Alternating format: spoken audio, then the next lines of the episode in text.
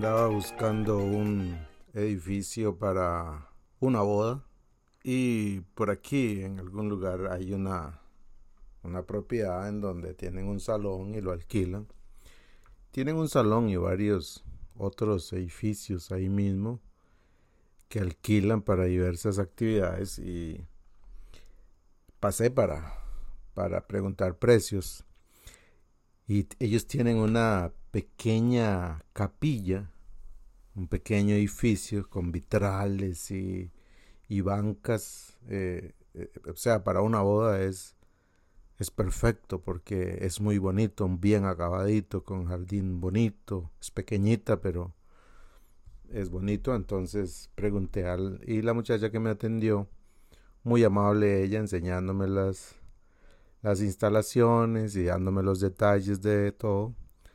Y en un momento de la conversación me dijo, pero perdón, ¿la boda es de tal religión? Y yo dije, no, no, no, no es.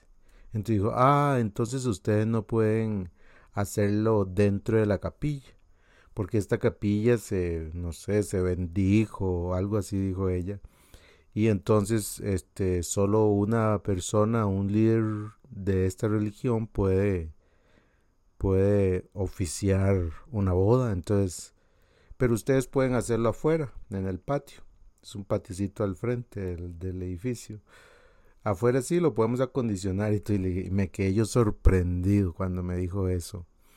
Porque primero es un lugar que alquila, o sea, no es un no es una iglesita en un pueblo que como lo conocemos todos eh, y, sino que es un lugar de que alquila salón y muchas más cosas para eventos y todo tipo de, celebraciones. Entonces yo me quedé así, le dije a la muchacha, pero ¿cómo es eso?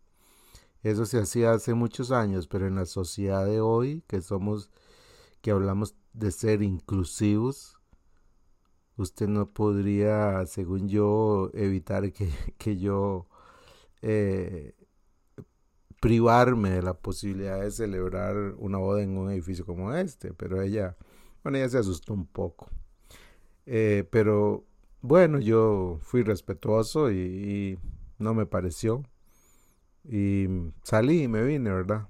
Y, al, y mientras venía por ahí, venía yo un poco molesto porque Digo, ¿cómo puede ser que, hagan eso en esta época, en este tiempo, en que hablamos tanto de inclusión y que no sé qué, y que, y que una religión a mí me, no me permita participar o usar un edificio solo porque pertenece a tal religión? Pero el punto es que ese es un lugar público, ese es un lugar que alquila espacios para eso, es que no estamos hablando o no le estoy hablando de un de una iglesita de pueblo. Lógicamente que es por lo menos uno por lo menos creció o sabe que pues una actividad suya o de no sé cómo decirlo, de, que de un grupo religioso, de otro grupo religioso no no podría hacerlo, ¿verdad? Pero es que ese es un lugar público. Pero el final cuando yo venía molesto, es que ese no es el punto. El punto es que ellos están excluyendo a las personas, porque si sos de la religión te lo alquilamos, pero si no sos de la religión no te lo alquilamos. Entonces, esa parte era la que me molestó y me quedé pensando, pero de repente el Espíritu Santo me, me hizo preguntarme, José, ¿y a quién excluye usted? Porque aquí el punto no se trata de, de, de, lo que hacen los otros grupos o las demás personas. Esto tiene que ver conmigo. El Espíritu Santo lo que estaba haciendo era trayéndome a mí, que es lo que yo creo que siempre hace falta, porque es muy fácil criticar a los que tengo al frente, pero muy difícil ver lo que yo lo que yo hago. Entonces el Espíritu Santo ya me tiene acostumbrado a esto y vuelve sus ojos a mí y me dice, José, ¿y usted qué hace? Porque es muy fácil juzgar, pero ¿usted qué hace? Y me puso a pensar, sinceramente.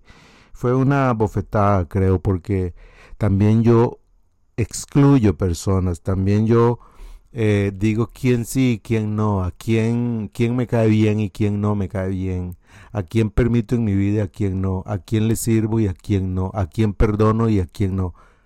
Entonces, el Espíritu Santo me trae a mí. No se trata de cambiar al mundo, se trata de que yo cambie, porque el mundo no va a cambiar. ¿Cómo, cómo voy a hacer? Voy a ir, no sé, a la ley para que eh, obliguen a este grupo religioso o a esta o a este centro de, de salones para eventos a que me alquile ese, ese edificio como uno más. Puedo ir a la ley y hacer eso, pero es que ese no es el punto. Eso, eso no va a cambiar. Lo que el que tiene que cambiar soy yo. Y ese fue el mensaje claro que me dio el Espíritu Santo. Y es el mensaje claro que quiero, al que quiero llevarle. ¿Qué piensa usted? A partir de esto, ¿a quién excluye usted de su vida? Porque ese es el punto. No importa lo que los demás hagan. El punto es, ¿qué hago yo? Porque hay un texto que dice en Romanos capítulo 14, creo que es Romanos capítulo 14, eh, dice así, vea. ¿Quién eres tú para juzgar al criado ajeno? Si éste se mantiene firme o cae, es un asunto de su propio amo, pero se mantendrá firme porque el Señor es poderoso para mantenerlo así. Es un criado ajeno, las personas son criados ajenos, porque yo tengo que andarlos excluyendo a, mi, a mi criterio. Yo creo que el único que puede hacer eso es Dios. Mi tarea es servir, mi tarea es lavar pies, mi tarea es ayudar, mi tarea es sanar, mi tarea es abrazar, mi tarea es perdonar. Pero excluir, eso es un asunto de Dios. Eso yo no tengo por qué hacerlo. Y ese yo creo que fue el más grande de los mensajes que recibí a partir de esa experiencia. Sí, las religiones excluyen, el mundo excluye, y por más que queramos decir que seamos inclusivos y por más marchas que hayan y por más eh, decretos o leyes que se levanten, la naturaleza humana es de excluir, pero la naturaleza divina es de incluir. Y si el Espíritu Santo vive en el corazón suyo y en el mío, pues vamos a ser inclusivos, vamos a amar y servir a los demás, porque al final las personas le pertenecen a Dios, no a nosotros, y es Él el que decidirá qué hacer con ellas, pero yo tengo que amar y servir como Él me ama y me sirve todos los días. Un abrazo.